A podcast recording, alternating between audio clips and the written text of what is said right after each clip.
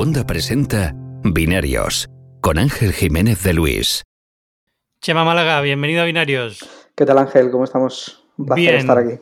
¿Qué tal la semana? Pues bien, la verdad es que con, con muchas cositas deseando, deseando vacaciones, la verdad, no te voy a engañar. Pero, pero, pero todo bien, todo bien. Que todo sea eso. Pues yo vengo de tomarme mis vacaciones de este año, que van a ser cuatro o cinco días al final, que han sido en, en Maine, en la costa norte de Estados Unidos, y bueno, bien. Y bueno, y España, que está una semana, pero bueno, no lo considero vacaciones porque al final he estado más haciendo cosas de bancos y familia que, que de, que de des- descansar, pero bueno. Bueno, pero, pero esas langostas bien han merecido la pena que Las langostas- en Instagram. Siempre merece la pena. A ver, acabo un poco harto, ¿vale? Después de cuatro días de langosta, yo creo que ya. Langosta es bogavante para los que es- en España se llama bogavante, aquí llaman langosta, pero es lo mismo. La langosta nuestra es otra cosa, ¿no? Eh, pero. Pero yo acabas un poco harto, aparte del ácido úrico que lo debe tener por las nubes.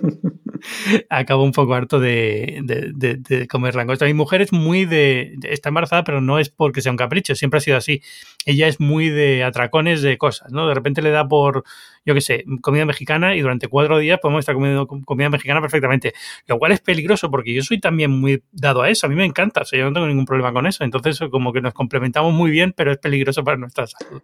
Estoy ahí en tu equipo, ¿eh? Y en el de tu Así mujer. que, sí, o sea, cuando llega eso, pues pizza, y de repente es como obsesionados con la pizza y probando diferentes pizzas y tal. Pero bueno, es parte de, de la felicidad. Y nada, muy bien, todo muy bien. Lo único es eso, que él, eh, acaba un poquito harto de langosta, pero bueno, eso es bueno en general. Pues sí, la verdad. Lo que sí está es un poco perdido en, en tecnología, porque entre el viaje de la semana pasada Nuevo Binarios, a los que estoy escuchando ya lo sabéis, ¿no? Pero, pero bueno, ha sido un problema, un conflicto de, de intereses, porque justo tenía programada la grabación eh, muy justa con mi llegada a Estados Unidos y al final tuve que pasar por control secundario por estas cosas de COVID y no pude grabar. Pero, pero bueno, eh, me he perdido un poco la semana en tecnología. ¿Qué ha pasado? Pues yo creo que así lo más gordo que, hemos tenido ha sido eh, Windows 365, ¿no? Eh, esta sorpresa que nos ha dado un poco Microsoft de, del Windows en la nube y, y un poco las baterías con MagSafe de, de Apple que han comenzado, que han comenzado a llegar. El, el anuncio eh, fue un por fin, pero también ha, ha tenido ha traído un poco de cola y, y, yo creo que lo más destacado ha sido eso. Bueno, más allá de la, de la, carrera espacial esta que se ha montado, que bueno, eso se lo dejaremos a Alex Barredo, eh, pero, pero yo creo que lo más llamativo así viene por parte de Microsoft, ¿no? Sí, la parte del espacio no nos toca mucho en tecnología, aunque yo creo que es eh, derivada, ¿no? Y por, más que nada porque la gente que está haciendo las ejecutivos de tecnología, pero en teoría no debería ser. Eh, por supuesto, todo el mundo escuchar el podcast Elon de, de, de, Alex Barredo, que ahí suelen hablar bastante de estas cosas y está muy bien. Y bueno, aparte de Mixio, que también lo comentará, pero pero en general eh, eso nos viene un poco como que no, nos ha tocado cubrirlo a veces en tecnología porque, porque vienen son los de Elon Musk y son, y son Jeff Bezos y esta gente, pero no, en principio no tiene mucho que ver. A ver, a mí me parece genial, o sea, más allá de toda la crítica social que se puede hacer, al gasto que es y tal, no sé cuántos, yo estoy muy ilusionado porque una de, es lo que espero hacer antes de morirme, una de las cosas que espero hacer es ir al espacio. Y si no empezamos a mover esto el turismo espacial, no voy a poder. Así no que, llegamos, no llegamos. No, no llegamos, se nos acaba el tiempo. Yo creo que sí, que yo creo que nuestra generación va a ser la primera que va a poder ir al espacio en plan turista sin, sin mucho problema. Sí, yo creo que sí. Pero bueno, vamos, vamos al, al turrón si quieres. Que hay, sí, bueno, antes, antes de empezar, déjame, déjame hacer una pequeña pausa para el patrocinador de esta semana, que es eh, Volvo. Quienes escucháis este programa ya sabéis que el futuro es eléctrico y los más conscientes de esto son la próxima generación, una generación de niños y niñas que crecerá en un mundo diferente, un mundo donde nunca conducirán un vehículo de combustión como hicimos nosotros y como hacemos aún muchos de nosotros. La sostenibilidad es tan importante como la seguridad, y quién mejor que Volvo para ir hacia este futuro.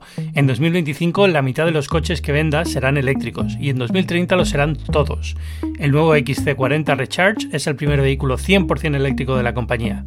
Los niños ya saben cómo será el futuro porque ya lo están viviendo. Son curiosos, innovadores y resilientes. No van a aceptar las antiguas reglas.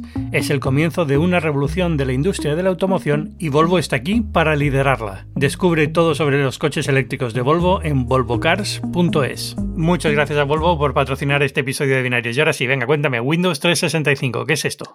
Pues yo creo que ha sido un poco la sorpresa que ha dado Microsoft, ¿no? En, eh, porque sí que es verdad que estábamos acostumbrados, veníamos de la presentación de Windows 11 hace unas semanas, eh, Microsoft ha sacado mucho músculo en la parte de la nube, pero más enfocado eh, casi a servicios para jugar, ¿no? Con Xbox y tal.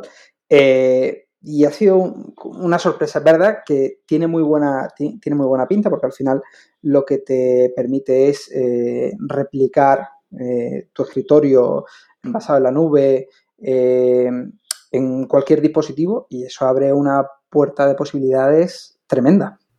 Sí, esto básicamente para los que no sepan qué es, es, Windows tal cual en la nube. Es decir, es como tener tu, un ordenador corriendo Windows en, un servidor remoto y tú te conectas y lo puedes usar igual que harías con un Citrix, con una, con una aplicación de este estilo, lo que con una, aplicación de virtualización, lo que pasa es que en vez de en vez de ser con una aplicación específica en tu ordenador y a través de una VPN y demás, lo que haces directamente desde cualquier navegador, en cualquier sitio, puedes acceder a tu Windows y ves tu escritorio y ves tu ordenador y demás. Y es un ordenador que tienes en la nube, en la nube de Microsoft, no es la tuya propia.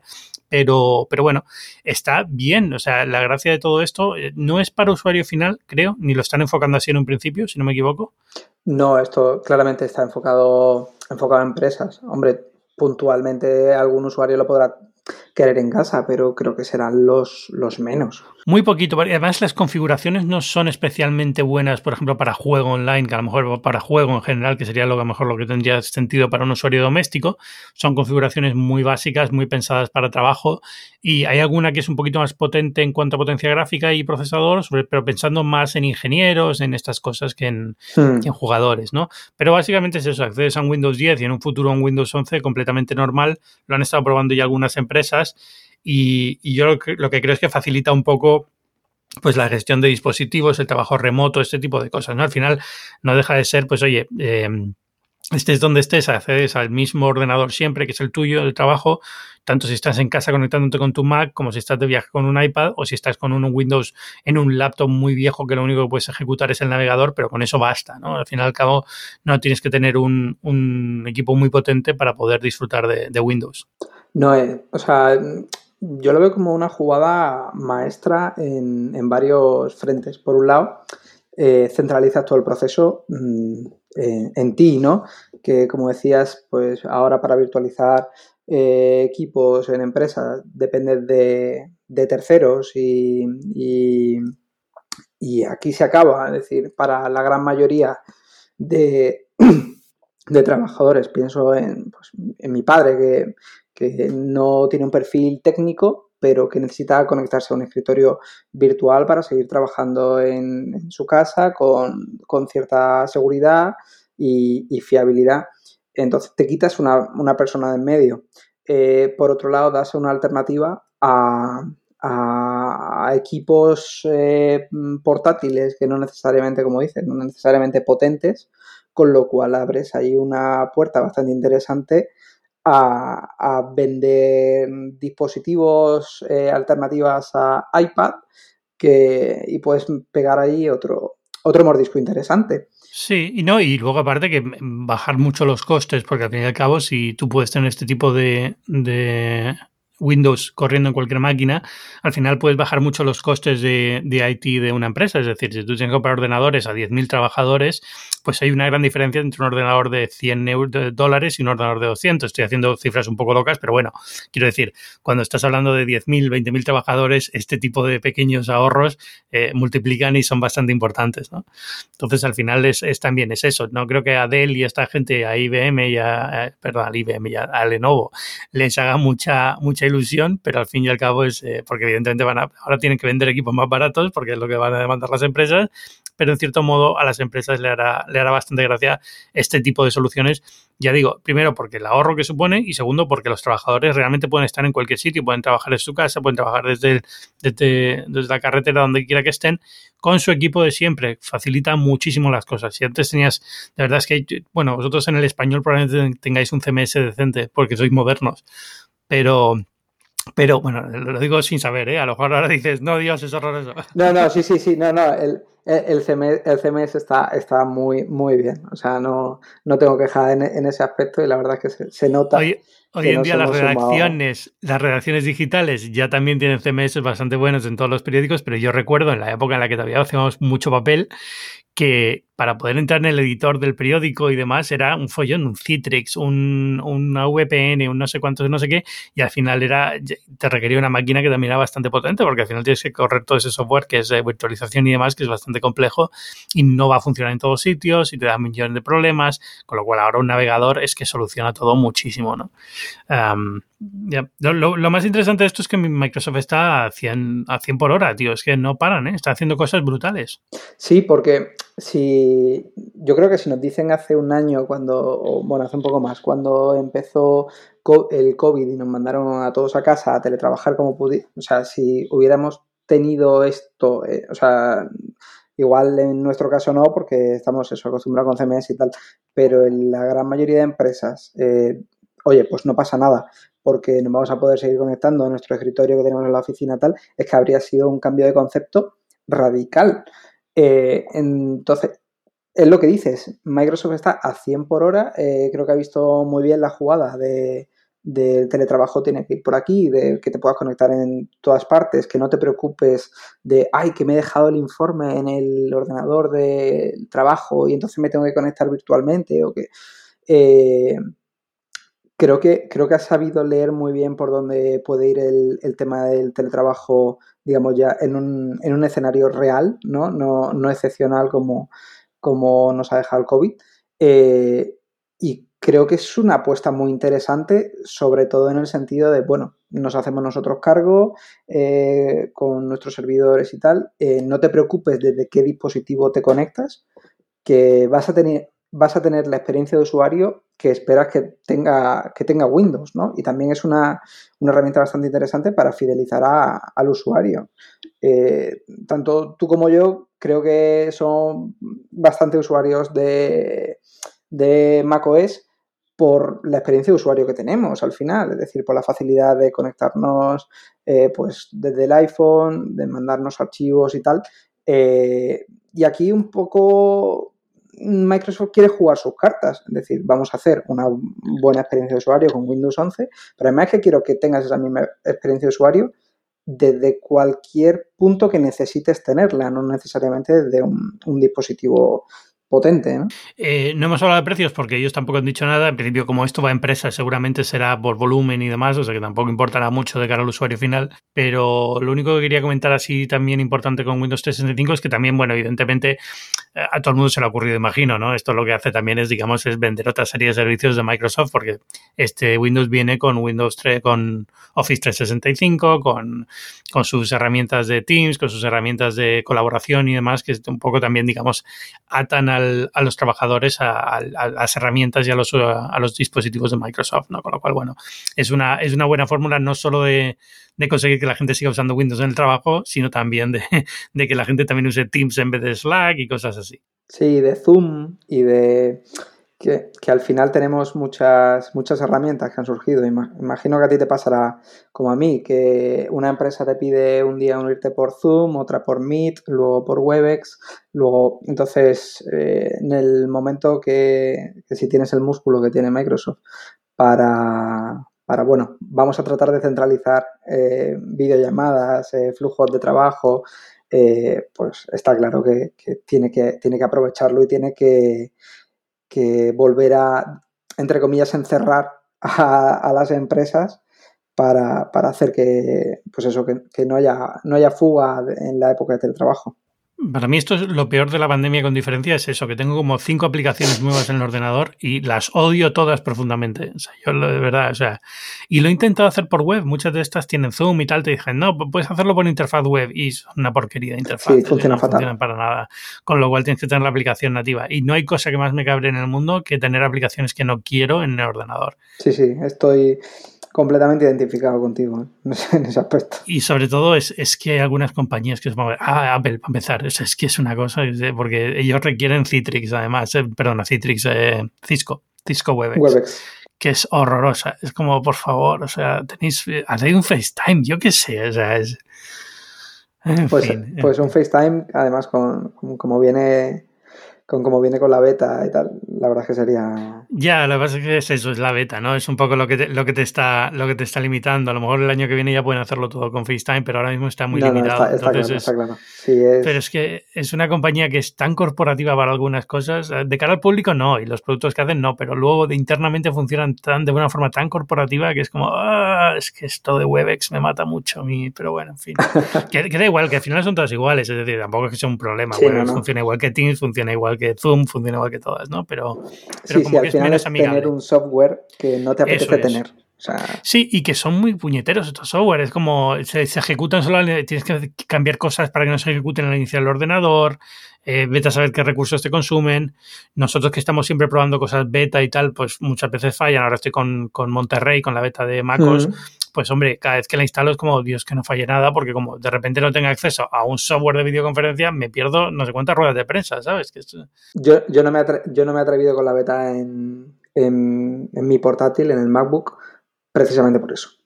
bueno, va bien, ¿eh? Yo te puedo decir que en principio, o sea, lo, que más me cabrea es Safari, el nuevo Safari, porque es, eh, no me acostumbro al hmm. nuevo diseño. yo, llevo ya tres binarios comentando esto, pero es que no, lo van, lo van mejorando, lo van arreglando, le van cambiando alguna cosa aquí y allá, pero es que sigue sin encontrar el punto. Yo creo que hay. Tampoco es que la única solución que veo es que vuelvan a lo que ya tienen, pero claro, es un poco feo. Al final cualquier cambio... claro. No, y aparte que después de haber dicho que esta es una de las cosas importantes del nuevo Monterrey, que has cambiado Safari de arriba abajo y de volver, volver poco a poco a lo que tenías antes, queda un poco mal, ¿no? Pero, pero está como muy mal pensado en según qué cosas. Y no creo que. Yo creo que va más allá de que te acostumbres o no y que es algo nuevo. Creo que es que de verdad no lo han pensado desde el punto de vista de usuario tanto como otros cambios que han hecho en el pasado. O han tenido la mala suerte de que los grupos que han hecho para controlarlo y los focus group y no sé qué, no sé cuántos, todos han dicho que estaban encantados, pero yo creo que la gran mayoría no van a encontrarlo como muy agradable. no, sé, no sé qué están pensando. Bueno, veremos a ver cómo, sale al final y, al final todo yo creo que será cuestión de acostumbrarse y, y si no, pues ya veremos pues, cambios a futuro como pasó con las ventanas flotantes en FaceTime y este tipo de cosas, ¿no? Que, al final pues hay pseudo rectificaciones, ¿no? Sí, eso es lo que imagino, que poco, y poco, poco a poco irán cambiando cosas o dejarán la opción de volver al anterior para quien no esté cómodo y ese, tipo de, cambios que solían hacer. Pero bueno, no sé, es, es la frustración que llevo de, las betas estas de, este año. Pero bueno, mira, que esto sea todo, porque antes de las betas era la frustración era que no te funcionaban y ahora ya por lo menos son temas de, UX y, de diseño y, demás. Pero bueno, eh, hablando de Apple, cuéntame la batería. Pues eh, nada, tenemos nuevo drama en internet, ¿no? No, no, he podido, no he podido probarla todavía. Eh, pero sí, Apple por fin anunció las esperadas baterías de MagSafe eh, con el sistema este de carga, que, por cierto, a mí se me está marcando ahora, no sé exactamente bien por qué, no sé si es por el calor o por qué, la funda de cuero eh, con, el MagSafe o simplemente porque mi MagSafe tiene suciedad. No sé exactamente por eso. Eh, ¿Por qué? Yo creo que no es tanto el calor como lo que has dicho, que al final ya después de usarla durante todo este tiempo se va acumulando, se va acumulando y al final acabas ya viendo. Que justo lo acabo de despegar de MagSafe mientras estoy hablando contigo y está dejándome el cerco. Pero eso, entonces, eh, es verdad que había ya, había ya baterías eh, que usaban MagSafe, pues teníamos una de Anker que, se habló bastante de ella y ahora ha llegado Apple con, la suya eh, y a 109 euros en España, no, recuerdo cuánto es en Estados Unidos. 99. 99 eh, dólares, ¿no? Y, y, el debate de si es mucho, si es poco, si, si cuánto carga de rápido, por qué Apple te lo vende tan caro, ¿no? Eh, o no tan caro, pero, pero bueno, un poco el drama de siempre de Apple con, con los accesorios, ¿no? Que se crea ahí como una, una burbuja de comentarios. A ver, esto es, eh, para los que no lo hayan seguido, es una batería externa que se conecta con MagSafe, es decir, magnéticamente a la parte de atrás del teléfono y la batería pues, de forma inalámbrica al teléfono. Es una batería relativamente pequeña, eh, es más gruesa que el teléfono, es un paquetito, eh, básicamente encaja con el mini, por así decirlo, hmm. la parte de atrás del mini, pero se queda un poco más pequeña para los otros iPhones. Y, y, bueno, es, no tiene mucha batería. Yo creo que le da como el 100% de carga al mini, el 70% a los iPhone 12 y 12 Pro y como el 50% al, al iPhone Pro Max pero, pero, pero bueno, es, eh, es como las baterías que ha ido sacando Apple hasta ahora, que eran los, packs esto que sacaba todos los años. Mm. Y hombre, es, es, un poco para extender un poco la batería del teléfono, que queda todo integrado. Sí, pero no Son caras. Claro, son caras, sí. Bueno, pues es que al final todo este tipo de cosas, la gente se vuelve muy loca con esto. Los precios, los precios son psicológicos, es decir, es un mm. tema de señalización del valor del, producto, no es de la marca, no es no es que Apple le cueste X y entonces se suma un 30% y ese va a ser el precio que tiene. Evidentemente no funcionan así las cosas porque los cables serían mucho más baratos y demás. Entonces es un tema simplemente de, oye, Apple, este no es el negocio de Apple fundamental, es un accesorio para gente que quiere un tipo de batería muy concreto y, que no serán muchos y que justo prefiere una solución, digamos, más integrada y propia de Apple a la de Anker o la de cualquiera. Eh, lo que sí consigue Apple es una cosa muy concreta, que es que puede hacer cosas que otros no pueden. Es decir, este, este, es el primer producto que teóricamente se puede cargar desde un iPhone, es decir, que efectúa la carga reversible del iPhone, que en principio sabíamos que estaba por cómo se había diseccionado el producto y quien había mirado por dentro un iPhone, pero hasta ahora no se sabía si iba a poder usar o no. Este es el primer producto que lo consigue hacer, ¿no? Es decir, eh, tú puedes, eh, una vez tienes esto pegado magnéticamente al iPhone, tú puedes cargar el iPhone primero con la, propia batería del que tiene dentro de este, esta batería externa, pero si esta batería externa se queda sin batería y el iPhone también, lo puedes conectar un cable a la batería, entonces cargas la batería y el teléfono, un cable al iPhone, que cargas el teléfono y la batería, carga reversible, eh, y, entonces es el primero que permite hacer estas dos cosas. Hasta ahora mm, no, no, se podía hacer esto. Las baterías anteriores de Apple se conectaban directamente físicamente por el puerto Lightning. Sí, con, con esta funda que, al final pues eso te hacía como la, la chepa, ¿no? Pues eh, eh, aquí tenemos, digamos, solo la chepa, ¿no? No, no el resto no el resto del cuerpo. No, tienes el, el, plástico alrededor. Efectivamente. Entonces, bueno, yo creo que esto viene a salvar a, y, creo que lo han enfocado así, a los usuarios del iPhone 12 eh, mini. Eh, no sé qué, iPhone estás usando tú ahora, pero yo con el Pro Max no tengo problemas eh, de batería. También es cierto que otro detalle del, del tema de la batería nueva del MagSafe es que viene con los 15 vatios de carga inalámbrica. Entonces, pues yo qué sé, tienes algunas baterías que efectivamente, pues igual tienen 5.000 miliamperios o, o, más capacidad, pero te carga más lento. Entonces, pues a mí no me gusta llevar una chepa en el, en el teléfono durante mucho rato. Es decir, si le puedo pegar el chute que me salve un poco pues eh, a última hora o algo así del día, pues, pues mucho mejor. Y que luego te sirve y te sirve como cargador MagSafe normal también. Es decir, al final, si lo tienes encima de la mesa, pues lo conectas y pues no deja de ser un cargador MagSafe. Creo que el imán es un poquito más potente porque por lo que he visto, en, yo no lo he probado todavía tampoco, pero por lo que he visto en YouTube y tal, eh, se sujeta bastante bien. Uno de mis miedos es que esto fuera como la, la cartera de Apple MagSafe, esta que para poner las tarjetas de crédito, que es que eh, en cuanto la metes en el bolsillo se, sale del orden del teléfono porque no tiene suficiente potencia. Pues yo la cartera la uso, fíjate, y, ¿Sí? y, ¿Pero cómo? y perdía, o sea, y temía perderla. Eh, y, para nada, ¿eh? O sea, no, no me llega a pasar. Eh, sí que me pasa, por ejemplo, que estoy usando, bueno, en el coche de mi mujer he puesto un MagSafe de terceros, no recuerdo qué marca es, y como tengo el Pro Max, en el momento que llego a un Baden, eh, el Pro Max eh, no aguanta.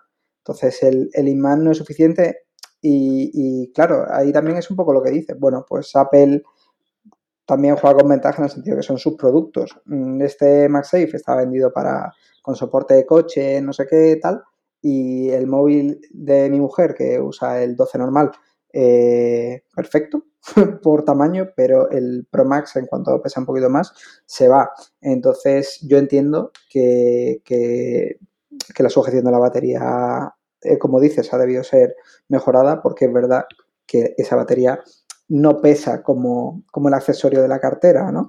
Sí, exacto. Pesa, pesa bastante más, con lo cual yo esperaba que fuera más fácil que se, que se moviera y por lo visto no. A ver, lo de la cartera no deja. no es que. Yo creo que el problema. Verdad que, lo, llevo con dos tarjetas. ¿eh? O sea que Claro, no, pero no, ni siquiera es eso. No, no, es tanto el peso como que la fricción cuando lo metes en el bolsillo, en mi caso por lo menos, eh, le saca, la, saca del, del, imán. No tiene un imán muy potente, yo creo que este, la batería está sí, es decir, al final la cartera no deja de ser una cartera, imagino que lleva un aro de hierro y hasta no lleva ni siquiera imán, sino simplemente un aro, de hierro que se pega al imán del propio teléfono, pero no está magnetizada, mientras que esto sí, con lo cual entiendo que es como el doble de, de fuerza y de resistencia para intentar quitarlo, pero, pero no sé, me ha parecido... Era, era lo que más miedo me daba y parece ser que está bien resuelto, pero el accesorio de cartera me decepcionó por eso, porque era como, es que me encantaría poder llevar una, cosa, pero cada vez que pongo este teléfono en el bolsillo, mi cartera va por un lado y el teléfono por otro. Que no pasa nada, no es que pierda la cartera, simplemente se quedaba en el bolsillo de otra forma, pero no lo hacía cómodo de usar. Pues yo, yo me he acostumbrado bastante y es verdad que, que tienes que renunciar a llevar ciertas tarjetas y tal, porque es muy, es muy finita pero pues usando las tarjetas eh, con Apple Pay y al final llevas ahí DNI, carne de conducir y... claro, si tampoco hoy en día, o sea, la gracia de todo esto es que hoy en día teóricamente no necesitas llevar más de una tarjeta de crédito así física, porque por lo general normalmente en casi todos sitios, incluso en Estados Unidos, que siempre ha sido muy malo para esto, ya hoy en día te aceptan muy bien los, eh, las tarjetas virtuales. O sea que no, en principio no debería haber mucho problema, pero bueno. Yo, por, por seguir un poco con, con, la batería, si quieres, un detalle que, que, creo que se ha comentado poco y bastante feo es que mm, viene sin cable. que al final, pues esto también alimenta mucho el Apple siendo Apple, ¿no? Eh, que viene, pues entiendo que venga sin adaptador de corriente porque, bueno, pues por motivos obvios, pero igual un cable pues se podría... Sí, yo, yo entiendo el razonamiento es el mismo que siguen ahora con el tema de medio ambiente, es decir, al final es el cable que utiliza es el que ya tienes porque te viene con el iPhone, Sí, claro. Y, y entonces, porque es el Lightning, USB Lightning, y entonces no necesitas que te pongamos un cable más. Eh, eh, yo entiendo que es, es, mira, estás comprando un producto de ciento y pico euros, nunca viene mal tener un cable extra, porque cuando no lo usas en un sitio lo usas en otro y entonces al final no es eh, eh, que no le cuesta nada a Apple ponerlo, ¿no? Entiendo, entiendo el cabreo por parte de, la gente, pero también entiendo el, razonamiento que han seguido para decir, oye, no lo, no lo ponemos. Sí, no, claro, o sea, el razonamiento lo entiendo en el sentido de si puedes cargar las dos cosas a la vez con el mismo cable, eh, pues usa el cable que ya tienes y ese cable, pues, pues cumplimos con el, con el objetivo de sostenibilidad, ¿no? Pero, pero entiendo que también sirve para, alimentar el, discurso de mira Apple haciendo cosas, cosas, de Apple. ¿no? sé, yo en general todo esto, o sea, la batería la veo bien, yo no necesito, tengo un Max como tú y entonces eh, con el Max en principio no hay ningún problema, nunca he tenido un problema de batería. Ahora que he estado viajando esta semana es que también es que hemos tenido un Max en un año en el que no se usó el teléfono fuera de casa, muy poquito, con lo cual tampoco has tenido la experiencia de la batería tanto como otros años, ¿no? Pero ya que llevo un año y pico el teléfono, no llevo un año, pero bueno, ya que llevo unos meses el teléfono y ya la batería no es tan buena como al principio y tal, y ahora en Main, cuando he estado sacando muchas fotos, grabando vídeos de viaje, en el coche tal, eh, pues con el GPS y con tal, sin a veces sin poder conectarlo, pues sí que lo he notado que a veces puede quedarse un poco corto y tal, y bueno, pues una batería externa nunca está mal como accesorio, pero en general yo no lo noto la necesidad. Es cierto que el Mini, por ejemplo, era el gran problema que tenía, ¿no? La batería es muy pequeña y para la mayoría de la gente no es suficiente, con lo cual es, lógico que quieras poner una batería externa. Sí, yo entiendo que viene a ser el salvavidas del, Mini. Del Mini. Mm. Del Mini, porque es verdad que cuando, pues ahora más en verano, que te pones el, móvil de, GPS en el coche, lo que dice que al final eso drena mucho, mucho la capacidad de la batería, pero salvo casos puntuales y, y al final cuando lo usas de GPS puedes incluso perdón, salvar, salvar los mapas y, con eso vas eh, reduciendo consumo. Pero, pero claramente la batería por tamaño capacidad viene para, para el iPhone 12 mini que se queda cortita. Y no sé si tienes la sensación de que en general MagSafe, salvo que este año le hagan un cambio importante o doblen la apuesta o una cosa de estas, se ha quedado un poco extraño. Es decir, a mí no me ha convencido ninguno de los accesorios que han lanzado. No sé si en tu, caso ya me has contado que tienes una mala experiencia con el del coche. Sí. o sea que ya te lo, ya de, entrada de eso, la cartera te gusta, a mí no. Eh, el, cargador este que sacaron doble para el, Apple Watch de viaje, el que se puede doblar. Eh, hombre, eh, está bien para viajar, pero no me parece especialmente bueno. Es decir, el teléfono se pega demasiado, luego es difícil quitarlo por la mañana sin que todo salga volando. Eh, como que no está muy del todo pensado. O sea, para yo lo llevaría en un viaje, pero para el día a día lo utilizo de día a día y no hay día que no me arrepienta. Es decir, eh, eh, cuando pones el teléfono a cargar, cuando intentas sacar el teléfono, eh, te llevas todo el dispositivo porque es muy ligero, entonces llevas todo el cargador con el watch, con el tal. Eh, no sé, como que no acaba de encajar del todo en, esta idea que nos vendieron al principio. Y sé que hay alguna marca de accesorios de terceros que sí está haciendo cosas buenas con el MagSafe, creo que Momento, ¿no? Está haciendo cosas, pues flashes para vídeo y tal, pero, pero como que no ha calado hasta el punto que yo esperaba verlo. Yo, eh, a, mí, a mí la tecnología me usa. Yo, por ejemplo, tengo un MagSafe en el escritorio eh, y, cuando estoy trabajando lo, lo, coloco ahí. Y es verdad que, por ejemplo, el cargador doble eh, lo veo para viaje, pero es verdad que venimos de un año en el que no se ha viajado. Sí. Entonces, lo veo eso perfecto. Para lo, tienes, lo doblas, lo metes en un rincón de, de la maleta y te lo llevas, pues, pues, para gente que viaja mucho, ¿no? Que antes se daba mucho eh, prepandemia, de, pues hoy estoy en no sé dónde, mañana, mañana tal. Entonces, te olvidas, llevas las dos cosas, pero es verdad que para, casa es, poco práctico. Eh, yo de todas formas creo que es el camino a seguir de, Apple, en, o sea, que no va a renunciar a esto, por, mucho que, que, no hayan terminado de arrancar los accesorios ni propios ni, ni de terceros. Es verdad que lo que dices, que hay eh, gente que se dedica a hacer eh, monturas para grabación de vídeo y cosas así, que sí lo están aprovechando bien, pero, pero quizá falta algo de impulso desde, dentro, ¿no? Sí, yo tengo, le falta como, como, no sé, yo estoy seguro que este año darán con alguna cosa que sea un poquito mejor, ¿no? Pero pero me, me, ha sabido poco. Me me ha, parecido como que se está desaprovechando o no se está aprovechando del todo correctamente o no han dado con el tipo de accesorio que le vendría bien. Porque que la, está, muy bien que la carcasa oficial tenga luego MagSafe detrás para que puedas conectar otras cosas además de la carcasa, eh, pero, mm, pero no, es, no es la razón principal que yo le vería de uso de esto. Y entonces como que Mm, no me, no sé, no me, no me acaba de entusiasmar como esperaba.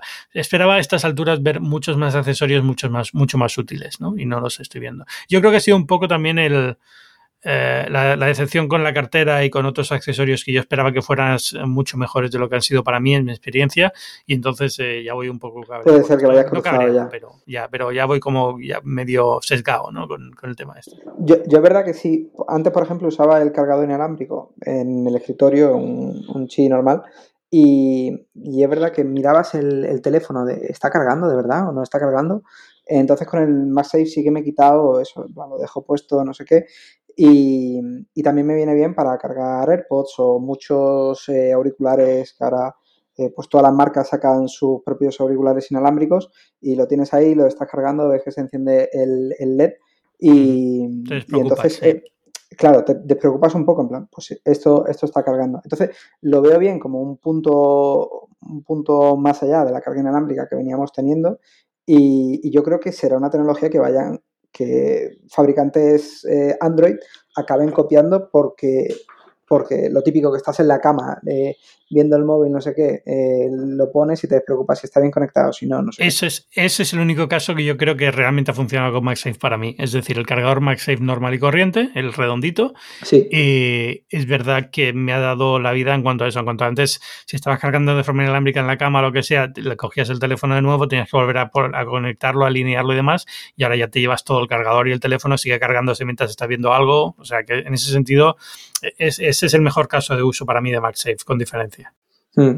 Y qué bueno que todos sabemos que en un futuro tendremos eh, iPhone sin, puertos, ¿no? Entonces es, una tecnología que, obviamente va a seguir. Entonces, también entiendo la, un poco la espera de, por qué ha tardado tanto la batería con MagSafe, porque, porque entiendo que es una cosa que va a futuro para, para Apple. Es decir, que aprovechará con el próximo teléfono que salga con MagSafe pues igual hacen una actualización eh, menor, ¿no? Pero es un, es un accesorio que ya te vale para la próxima generación. Sí, sí, exacto. Eso también es verdad, que se, mantendrá y podrás usarlo más en más sitios. Vamos a ver qué pasa también con los con los puertos magnéticos en los MacBook y esas cosas que también se mm. están rumoreando, yo creo que va a haber un impulso fuerte ahí. O sea que bueno, vamos a ver. Y tienes toda la razón. Esto yo creo que lo acabamos viendo en, en un Android en este año, sin, sin, duda alguna, en alguno de estos. Aunque ellos ya tienen carga inalámbrica más rápida en Android en general, eh, sí es cierto que, lo, de añadir el imán va más allá solamente de alinear mejor los, las bobinas y, cargar más rápido, sino también es simplemente por el por comodidad. Por, la comodidad, accesorios y demás. Yo creo que sí lo veremos. Sí, sí que es verdad que estaría, estaría muy bien ya puestos a pedir a eh, deseos. Eh, pues, por ejemplo, a mí me encantaría que el Magic Mouse tuviese MagSafe y en el rato no estás, colocarlo y, y, tenerlo cargado, ¿no? O, o, los AirPod Max o alguna cosa así. Pero, pero claro, eso ya es pedir deseos por encima de mis posibilidades. Sí, fíjate, los AirPods Max lo veo probable, al fin y al cabo, porque no deja de ser también una, lo pones en, el, en la copa y ya está, ¿no? Sí, claro. Eh, tienes espacio de sobra y le falta, a los AirPods Max le falta algún tipo de solución inalámbrica, entonces eh, me parecería lógico. Eh, para el Magic Mini, para el Magic Mouse, bien, tampoco es que lo utilice, o sea, sinceramente no, es que no puedo con ese ratón. Soy de los, de los haters de ese ratón. O sea, me gusta el diseño, pero no es práctico para mí. Entonces yo estoy con Logitech y estoy encantado. Pero, pero es verdad que una de las cosas estúpidas es la, fórmula de carga, ¿no? Y, que se hayan mantenido en eso, ¿no? A pesar de que todo el mundo se ha reído de esto hasta... hasta sí, es, el meme, ¿no? Es, es un meme. Pero bueno. No sé, eh, ¿alguna otra cosilla por ahí que quedaba? ¿Qué has probado esta semana así de, producto simpático? Pues esta semana está probando el, el Razer Book, el portátil de Razer que viene, viene bastante, bastante bien, pero, pero si quieres hablamos de... También he probado los Pixel Buds App. ah, bien. ¿Qué tal? Muy bien, la verdad es que muy bien. Eh, vienen a ser un poco eh, los AirPods para Android, ¿no? Porque es verdad que teníamos los Pixel Buds normales de eh, que por lo que daban creo que era un precio excesivo, ¿no? Porque eran 199 euros. Y aquí Google ha ajustado precio y características, que al final en calidad de sonido es la misma, valen 100 euros menos, que son 99 euros. y lo único que pierde prácticamente es el control de volumen y bueno, y un LED frontal que te dice si, los has puesto bien a cargar o, no. Eh, pero si tienes un Android es, una buenísima compra porque Google hace las cosas, pues ya sabemos, muy bien, muy terminadas. Creo que tiene quizá mala, mm, no sé, se, se vende regular, ¿no? Porque si yo tuviera, bueno, mi segundo teléfono es, es un Android y, es como está hecho para eso, es perfecto. O sea, es el, mismo planteamiento que, Apple con los AirPods para, iPhone, eh, pues para, Android. Es decir, por 99 euros eh, creo que es un, unos muy buenos auriculares, se escuchan muy bien. Para mi gusto son los más cómodos que, que hay, porque son pequeñitos, se ajustan bien en, se ajustan bien en la oreja yo lo uso mucho para, dormir, de esto que te metes en la cama, te pones un podcast y, al final se te, se te, va, ¿no? Eh, porque no abultan nada. Entonces, al no abultar en, la oreja... no, son, como los AirPods que cuando te das la vuelta en la almohada se... Efectivamente, o, como los de Sony, ¿no? Que al final, pues, abultan un poco más, en cuanto te das la vuelta, pues dices, pues es que me tengo que quitar, me tengo que quitar el auricular, ¿no? Y, la verdad es que están, están muy, muy bien. ¿Te gustan más que los Pixel Buds de los Pixel Buds, es decir, que los eh, Galaxy Buds de Samsung? Sí, sí, sí, me, gustan más. En el, en el sentido de, eso, que son más cómodos al final. Eh, a mí con los, con los de Samsung me pasaba que, bueno, me los ajustaba mucho tal, pero sí estás pendiente de que no se te caigan. ¿no? Es verdad que eh, han avanzado en en la nueva, la nueva generación y se ajustan mejor, pero los, tanto los bats normales como los bats eh, A eh, tienen como una protuberancia que se ajusta en la parte de arriba de la oreja y, y, se ajusta muy bien, es decir, no se mueve nada y, está muy bien. A mí, a mí el diseño este me gusta y sobre todo creo que, bueno, eh, el mercado de, de los auriculares inalámbricos pues vive un boom y Google necesitaba meterse en los 99 euros porque creo que va a ser la próxima barrera de, este, tipo de, este tipo de dispositivos. Es verdad que creo que se ha quedado un poco atrás en características porque van a llegar y están llegando eh, auriculares que por 99 euros son mejores en el sentido de pues tienen cancelación de ruido, quizá un mejor diseño, más conexiones. Pues, por ejemplo, Oppo ha lanzado los, los Enco Free, que por 99 euros también tienen cancelación de ruido. La semana que viene salen los Nothing de, esto de la empresa de, de CarPay y que también viene con cancelación de ruido, carga inalámbrica, que estos no tienen carga inalámbrica. Eh, entonces, eh, creo que la barrera de los 99 euros va a estar bastante entretenida en lo que queda de año. Sí, no, esto, es eh, el, nuevo mercado al que todo el mundo va a ir a lo rápido y, evidentemente las empresas chinas se van a llevar el mercado rápido a, precios que son de ridículos, ¿no? veo bien que Google haya cambiado esto a 99 porque yo probé los Pixel Buds originales, estos no los he probado todavía, pero bueno, si me dices que la calidad de sonido es la misma, pues está bien. Al final es conveniencia, sobre todo. Yo lo que encuentro de estas cosas no es tanto el precio como la conveniencia, porque al final yo no importa pagar 30 euros más si el auricular va a ser más fácil de emparejarme, va a dar menos problemas, eh, estas cosas, ¿no? Eh, yo el, único Android que utilizo es el Pixel y evidentemente todo lo que encaje bien con esa filosofía pues me viene bien, con lo cual esto será mejor que, que porque por ejemplo Amazon ha lanzado unos también muy baratos, está muy hmm. bien. Pero bueno, todo lo que sea, digamos, oficial de Google a mí me gusta más que, cualquier alternativa. Eh, los de Samsung me han gustado siempre, creo que son buenos auriculares y en general los solía considerar como la alternativa buena eh, para, para, Android, ¿no? Para gente que tiene un Android y quiere usar eh, auriculares inalámbricos pero ya cada vez es que se, se, está poniendo más interesante el mercado y cada vez hay más alternativas y ya creo que decir que hay un equivalente es complicado. Yo creo que ya hoy en día eh, hay muchas opciones dentro de auriculares inalámbricos más allá de los AirPods. Incluso para gente de Apple, es decir, yo estoy ahora con los Sony, eh, genial, yo sigo, sigo prefiriendo los AirPods Pro, pero están muy buenos los Sony, también valen perfectamente. Los Samsung con el iPhone se llevan bastante bien dentro de lo que cabe. Entonces siempre hay opciones, ¿no? Ya no es, ya no es tan limitado como en un principio. No, estos se llaman, o sea, se llaman bien los Pixel nuevos, eh, se, llaman, se bien con iPhone, pero es verdad que pierdes eh, funcionalidades que le sacas todo el partido con, teniendo un Android o un Pixel. Eh, pero, por ejemplo, cuando, cuando dices, creo que aquí con, con los TWS lo que ha pasado es un poco lo que, pasa, lo que venía pasando con los auriculares de diadema. Es decir, están empezando a verse categorías cada vez más claras eh, y en, en, la forma de conveniencia, como dices. Es decir, tú quieres una cosa barata, pero que no te duelen las orejas, que se escuche bien, que tal, pues igual los de Realme son los tuyos, ¿no?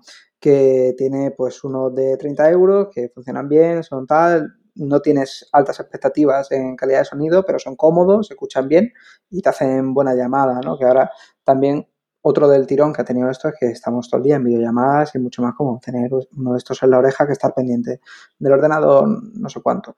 Eh, que luego quieres calidad de sonido y una cancelación de ruido, pues te vas a los Sony. Entonces, al final, es, es, lo que tú dices de la conveniencia, de qué estás buscando y creo que se está, se está dando una diferenciación de categorías en eh, un poco de ajuste en precio, calidad, eh, prestaciones y vamos a tener un, año interesante en ese sentido. Y creo que la propia Apple se ha dado cuenta con los bits que ha lanzado, eh, que tienen cancelación de ruido, etcétera, a 150 euros. en, en el sentido de, bueno, pues vamos a ofrecer también lo que, lo que se le aplaudía a, Huawei el año pasado, ¿no? Que ofrecían cancelación de ruido buena, eh, etcétera, en, un precio más contenido. Sí, los, AirPods, son carillos eh, y es el problema que tienen ahora. Aunque se pueden encontrar ofertas de vez en cuando, es el problema que tienen ahora. Yo imagino de todas formas que de cara de cara a otoño vamos a ver algún, alguna renovación importante de la gama de AirPods. Entonces los AirPods normales empezarán a tener el diseño de los Pro, con cancelación de ruido, los Pro irán un poquito más allá.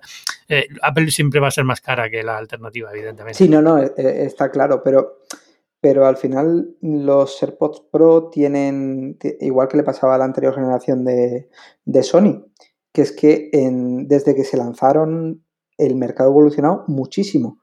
Entonces, claro, obviamente en, calidad, precio y en, y en, lo que tienes que buscar de ellos eh, es otro mercado completamente diferente.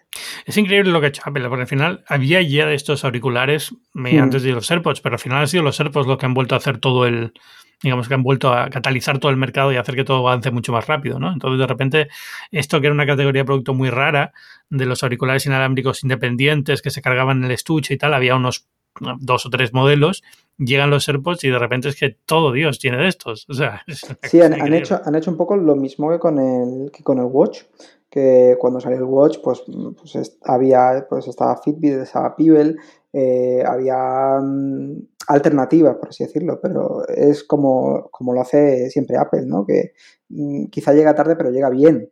Y entonces crean, crean en este caso es que crea un, una nueva categoría de producto directamente. Es decir, cuando tú buscas unos AirPods, no buscas unos auriculares. Ya, auriculares normales yo creo que ya están muy poquitos. Mm, a nivel de promoción, por ejemplo, ya hay muy poquito ya. O sea, se, siguen vendiéndose, evidentemente, pero ya no hay tanto interés, yo creo, en, en, en los básicos, en los cables, los que llevan cables normales. Luego, evidentemente, los, los más grandes de estudio y tal tienen su propio mercado, pero, pero sí digamos que en los, en los que había antes, ya casi, casi nada. Sí, totalmente, totalmente. Eh, nada, te voy a decir qué tal el Razer, el Razerbook. Porque pues, pues la verdad es que. ¿Aguanta bien juegos y tal? No, es que el, el Razerbook no está pensado para, ah, para juegos. Mm. Es, mm, es, más para. Pues viene un poco a competir con el, con el MacBook. Eh, sacaron el Razer Blade y el Razerbook. El Blade es para, para jugar ahí a saco. Y el Razerbook está más pensado para, pues, para teletrabajo, para ultramovilidad porque tiene 13,4 pulgadas, pero la verdad es que es muy pequeñito en dimensiones. Eh, viene con un Intel de, de onceava generación, una gráfica que, bueno, que, no tiene gráfica dedicada, entonces, claro, ahí, ahí sufre. Pero, pero para trabajar, hacer, pues incluso algún jueguecillo puntual, está muy bien. El, el, quizá eh, uno de los mayores puntos fuertes es el diseño, que, que es, os recomiendo que, si no ponemos enlaces en la nota del episodio, eh, que se busque porque es súper bonito, eh, en el sentido claramente inspirado por, por, el MacBook, porque tiene un trackpad grande, al, teclado les, les todos iguales. Efectivamente. tiene una pantalla muy buena porque se ve, se ve, muy bien. Es verdad que puedes elegir qué tipo de pantalla tiene y claro, en función de eso te, sube el precio. Yo probé la UHD táctil, que claro, eso se veía mm, de maravilla.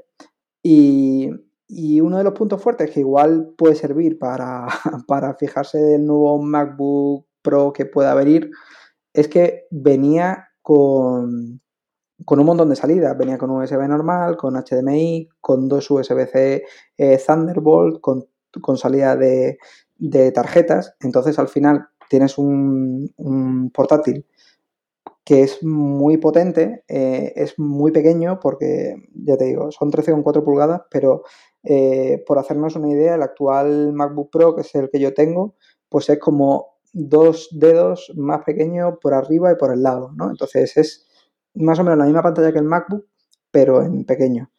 Eh, entonces, para Windows está muy bien. Es cierto que también tiene una batería bastante buena, como 10 horas o por ahí medio, o sea que, está muy bien. Y, pero es cierto que una vez que pruebas el, el M1 es complicado eh, la distancia entre Intel y... Sí, ahí tienen un problema gordo, casi todos los fabricantes, porque va a ser muy difícil e-, equiparar el M1 y ya viene el M1X o el M2 viene ahora y va a ser cada vez, la distancia se va a notar cada vez más. Entonces el problema ahí es, casi con Intel, ¿no? En el sentido de que, bueno, pues yo estuve, estuve un mes con el MacBook Air M1, el básico normal, y, y es que vuela. O sea, ¿Te ha, pasado, como a mí que ahora estás intentando comprar uno de, oferta en algún lado? Sí, sí, sí. Además también me, ha pasado como a ti que devolví el iMac. Ay, sí, el iMac fue para mí lo que me cambió por completo la, todo. Es como, tengo que comprarme esto. Claro, entonces, eh, mm, además, eh, mi salón está eh, diseñado, vamos, en, los colores de mi salón son como amarillo y dorado y me dejaron el iMac amarillo y dorado y el único sitio que tenía era en el escritorio que tengo puesto en el salón, ¿no? Con lo cual hasta mi mujer decía, joder, qué bien queda, ¿no? Eh, tal. Entonces, estéticamente hasta me quedaba bien en el salón porque me pegaba con la decoración del salón. Y bueno, no te digo más, que el crío cuando se lo llevaron pedía ver dibujos en la tele amarilla, ¿no? Que era el, el, el iMac tal. Entonces sí, estoy con el run run, además me sobra, mm, me sobra un monitor que tengo por casa, que era el que estaba en ese hueco, entonces estoy buscando Mac mini eh, reacondicionados de Apple. Digo, bueno, digo, bueno, por lo menos me quito eso y, y, estoy ahí con el run run, pero sí que, sí que es verdad que, que eso, que una vez que pruebas mm, el M1 es complicado mm, comparar con, un chip de Intel. Exactamente igual mi viaje ahora mismo. Estoy mirando a ver si hay algún refurbish del Mac Mini o algo así para conectar al monitor eh, por, quitarme el mono, porque ahora que he vuelto a poner el MacBook Pro, que es lo que tengo, tengo un MacBook Pro conectado a monitor externo, es que el ventilador salta cada dos minutos. Y así, ya, ya no estoy preparado para estas cosas psicológicamente. Sí, estamos, igual. Yo ayer eh, estaba eh, pues con un montón de pestañas abiertas en Chrome, varios PDF porque tenía que, comparar varias cosas de un artículo que estaba haciendo tal. Y, justo en el despacho que tenemos, pues da bastante el sol a cierta hora del día, entonces hace, hace calor. Y estaba el MacBook sudando, de que el mío ya tiene, pues, creo que va a hacer cinco años. Y, se nota, se nota. Y además es eso, que vienes de, usar un par de dispositivos con, M1, que va todo súper fluido, que, pues son los mismos procesos que estás haciendo tú, ¿no? Pero, pero de repente funciona todo súper rápido. Entonces tienes ahí un poco el, el síndrome de, de necesito que vuelva a mi vida, ¿no? Sí. Bueno, vamos a ver ¿cómo, aguantamos. Yo ya estoy esperando a que salgan los nuevos y yo creo que ya aguantamos. Sí, no, cabeza fría y aguanta a, ver qué, sale. Además, eh, no sé tú, pero yo sí, sí que es verdad que, que pregonas lo de, bueno, la primera generación, si puedes espérate. Pero es que ha salido muy bien. Pero es que ha salido tan buena que dices tú, bueno, de, bueno, vamos a aguantar y, ya en función de lo que presenten, pues ya se ve. Ok, bueno, aguantaremos. Chema Málaga, muchas gracias por venir esta semana a Binarios. La gente que quiera saber más de ti, eh, ¿dónde puede encontrarte? Pues nada, en Twitter, arroba Chema Málaga, y luego en Omicrono, en el español, que ahí estamos contando la actualidad tecnológica. Eh, y, nada, encantado de que nos leáis, de que nos escribáis y cualquier cosa estamos abiertos. Pues para allá que van, te mando todos para allá. Muchas gracias y ya sabéis que yo soy Ángel Jiménez de Luis, esto es Binario, es un podcast semanal o casi semanal en el que hablamos de tecnología. Se acaba ya esta temporada, eh, voy a hacer un último episodio que saldrá probablemente este domingo, pero ya me tomo vacaciones y ya para volver en septiembre con más fuerza. Así que nada, muchas gracias. Sabéis que podéis encontrar más podcasts de tecnología mientras tanto en, en en, www.cuonda.com, la casa de los podcasts. Y nada, nos escuchamos, ya digo, el domingo y luego ya en septiembre. Chao.